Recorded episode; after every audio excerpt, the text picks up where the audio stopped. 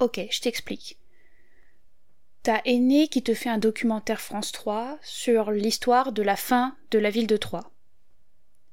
Il est au banquet avec Didon et elle lui pose plein de questions.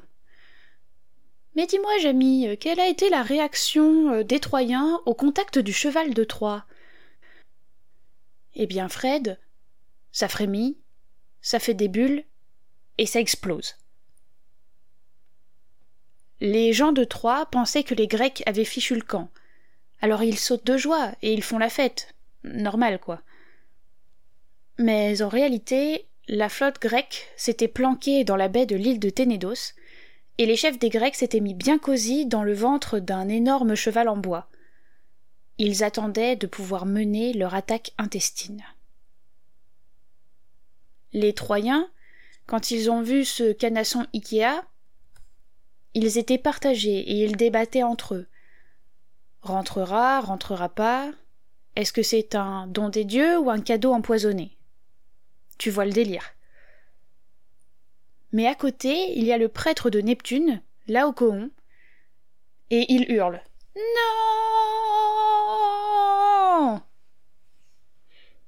Et puis après, il lance un javelot euh, dans le flanc du cheval.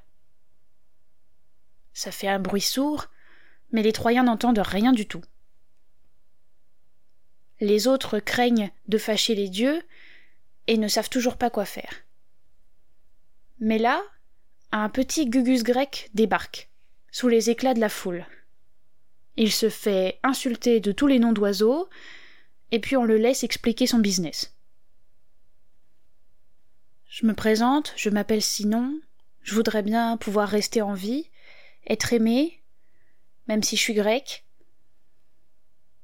Il continue ses explications. J'avais un camarluche en peluche, Palamède, et il s'est fait exécuter sur une fausse accusation de trahison à cause du crapuleux Ulysse. Il poursuit et dit que, comme il a juré de venger son ami Palamède, il est devenu la cible d'Ulysse. Ce gougnafier d'Ithaque et que les Grécos, quand ils ont voulu rentrer, Neptune leur a mis un gros stop. Comme pour leur départ pour Troie, dix ans avant, où Agamemnon avait dû sacrifier sa fille Iphigénie pour faire partir les vents. Ça, c'est la méga poisse des Atrides. Mais quel gros menteur, ce Sinon. Il continue son blabla trompeur. Eurépile, un oracle d'Apollon, aurait dit qu'il fallait sacrifier un puceau bien frais. Ulysse, il en a profité et a mis le nom de Sinon dans le chapeau. Alors, Calcas La crème des devins grecs, le meilleur. Ordonne qu'on le mette en brochette pour un barbecue sacrificiel. On va le brûler pour obtenir la faveur des dieux. Mais Sinon n'était pas vraiment d'accord, donc il a tracé sa route, il s'est caché dans un marécage et c'est comme ça qu'il est arrivé devant les Troyens. Ces derniers, surpris, lui demandent alors ce que ce percheron en bois de sapin fait sur le pas de leur porte. Et lui, il répond que c'est un cadeau à Pallas, pour qu'elle ne soit pas fâchée contre Ulysse et Diomède. Oui, toujours le même. Parce qu'ils ont foutu le boxon dans son sanctuaire troyen. Il ajoute que si les hommes de Troie n'acceptent pas le cheval de bois et le recyclent en sabot de paysans, ils risquent gros auprès des dieux. Le mec baratine si bien qu'avec son baratin il pourrait faire du beurre. Tout ça, c'est une ruse pour faire rentrer le cheval et les guerriers grecs à l'intérieur. Mais les Troyens, c'est des petits bisounours tout naïfs. Mais les Troyens, c'est des petits bisounours tout naïfs. Ils ne se doutent de rien. Alors ils gobent tout ce qu'a dit ce gros mytho pas logique. De son côté, le prêtre Laocoon te prépare un petit rituel au bœuf bourguignon. Mais voilà que deux gros ficellos géants jaillissent des flots et lui croquent la carotide. Bon, les Troyens, ils ont rien compris, ils sont complètement paumés. Tout le monde est terrifié et pense que ces deux serpents des enfers sont venus pour punir le prêtre de Neptune d'avoir lancé un mikado dans le flanc du cheval. Du coup, ils le font entrer par les remparts, ils détruisent les murs pour pouvoir faire passer le cheval, et ils font ça en chantant, ces gros nigauds. Ils se font bien avoir. La nuit tombe. Bonne nuit, les petits. Et les Grecs se lèvent. Bonjour les ennuis. Pendant que tout le monde roupille pépouze, ils saccagent la ville et la mettent à feu et à sang. Et Aîné dans tout ça? Aîné, il se fait un bad trip dans les bras de Morphée. Il dort profondément comme une souche. Et alors qu'il rêvait de petits poneys et de papillons à paillettes, le fantôme d'Hector, fils de Priam, vient le voir dans son rêve. Il n'est pas en très bon état. On dirait qu'il sort de The Walking Dead. Il lui dit de prendre la poudre d'escampette vite fait, et lui demande d'emmener dans ses valises les objets sacrés et les dieux domestiques. Les fameux pénates. Mais Aîné n'a absolument rien écouté, et il décide quand même d'aller chercher la castagne. Sur son chemin, il croise Panthus, et le prêtre d'Apollon lui dit la même chose qu'Hector. Va-t'en, quitte ces berges à jamais perdues et sauve nos dieux, nobles héros. Mais Aîné n'écoute toujours rien. Ma parole se met qui bouchée. Avec quelques compagnons, Aîné avance sous le couvert de la nuit, afin de surprendre les Grecs. Parmi eux, il y a Coreb, le fiancé de Cassandre. Tu sais, la femme qui sort des dingueries du turfu, mais que personne ne croit jamais, de toute façon.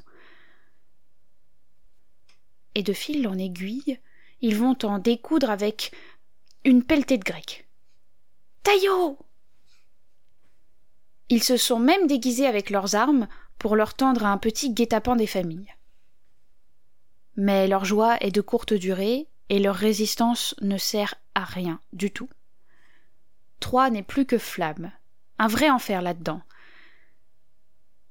Et là, sur le bas-côté, Cassandre est en train de se faire traîner comme une vieille chaussette par des Grecs. Coreb, quand il voit sa zouze se faire traiter de la sorte, ça lui fait bouillonner les cannellonies de la cervelle, et il entre dans une rage folle. Il sort en hurlant, et ses compagnons le suivent. D'un côté, de près, les Grecs voient bien que les Troyens sont juste déguisés et que ce sont des Troyens. Mais de loin, pour les autres Troyens, ils ressemblent juste à des Grecs. Alors ils se font sauvagement taper des deux côtés. Aîné se rend à l'évidence et comprend qu'il a perdu. Il se dirige donc vers le palais du vieux roi Priam. Il évite quelques carapaces rouges, prend un raccourci et arrive enfin dans la salle royale. Et là, sur le seuil, Pyrrhus, le fiston d'Achille, se tient menaçant, le glaive levé. Priam et sa femme Écube sont recroquevillés contre les autels, sans défense.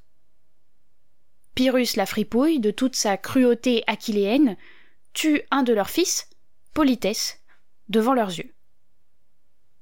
Et ça, c'est pas très poli. Priam explose de colère et vilipende vertement Pyrrhus. Ah. Tête de verrue. Pandare. Non, tu n'es pas le fils d'Achille. Lui-même, en te voyant, dirait que tu as autant d'honneur qu'un navet. ôte toi donc de ma vue avant que tu n'infectes davantage mes yeux, vermine.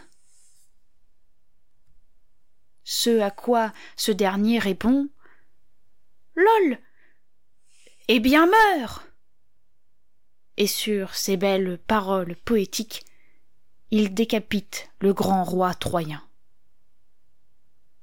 C'est violent. Aîné est sous le choc. Puis il pense à son père, qui a le même âge. Faisant volte-face, il retourne chez lui pour retrouver sa petite famille. Mais sur sa route, il croit voir Hélène. Comment? Cette gourgandine malpropre vivrait alors que sa patrie à lui se meurt par sa faute, à elle? Jamais. Alors qu'il se décidait à aller lui régler son compte, sa mère Vénus l'arrête et, d'un coup de baguette magique, lui montre que rien n'arrêtera la chute de Troie, et que les vrais responsables, ce sont les dieux. En fait, ils donnent eux-mêmes des coups de pied dans le château de sable. Abracadabra, transition magique, sans une égratignure, tel Batman, Aîné arrive sous le toit familial, décidé à fuir devant la fatalité. Il retrouve son fils, Ascagne, Iule pour les intimes, son père, Anquise, et sa femme, Créuse. Puis il commence à préparer leur départ. Mais le vieil Anquise est têtu comme un bourri. Il refuse de quitter sa terre et préfère mourir dignement chez lui plutôt que de se dessécher dans une coque de noix. Après moult négociations, le vieux ne bouge toujours pas d'un pouce. Il faut que la tête du petit Iule s'allume comme une bougie, un présage des dieux, pour qu'il se décide enfin à partir. Aîné le prend dans son sac à dos Quechua, entre le duvet et la tente de seconde, et avec toute la maisonnée, il se casse. Notre héros a la gigaflip. Sur son dos, il a son père, et il tient la main de son enfant. Il craint pour eux. Alors, quand il entend les pas des soldats grecs faire trembler le sol, il décide de ne pas écouter le GPS et de prendre la première sortie plutôt que la deuxième. Mais Créuse, qui conduisait le kangou derrière, n'a pas reçu son texto. Et ce n'est qu'une fois arrivé au lieu de rendez-vous qu'il finit par se rendre compte qu'elle n'est plus derrière eux et qu'elle ne les suit plus. Sur cette plage, dans cet orage, elle a disparu. Et il a crié, crié, Créuse, pour qu'elle revienne. Et il a pleuré, pleuré. Mais elle était morte. Alors, en fantôme, elle lui fait ses adieux, s'évapore et s'éteint sans qu'Aîné ne puisse plus jamais l'étreindre. Mortifié et terrassé par le deuil, il repart. Il rejoint la troupe des Troyens qui s'est élargie de nouveaux membres, et tous ensemble ils partent vers le mont Ida, dans l'espoir d'un avenir meilleur. C'est la guerre du point de vue des vaincus. C'est le destin qui joue au bowling et qui marque un strike. C'est l'Iliade qui fait trois petits tours et puis s'en va. C'est le chant d'eux, de l'Énéide,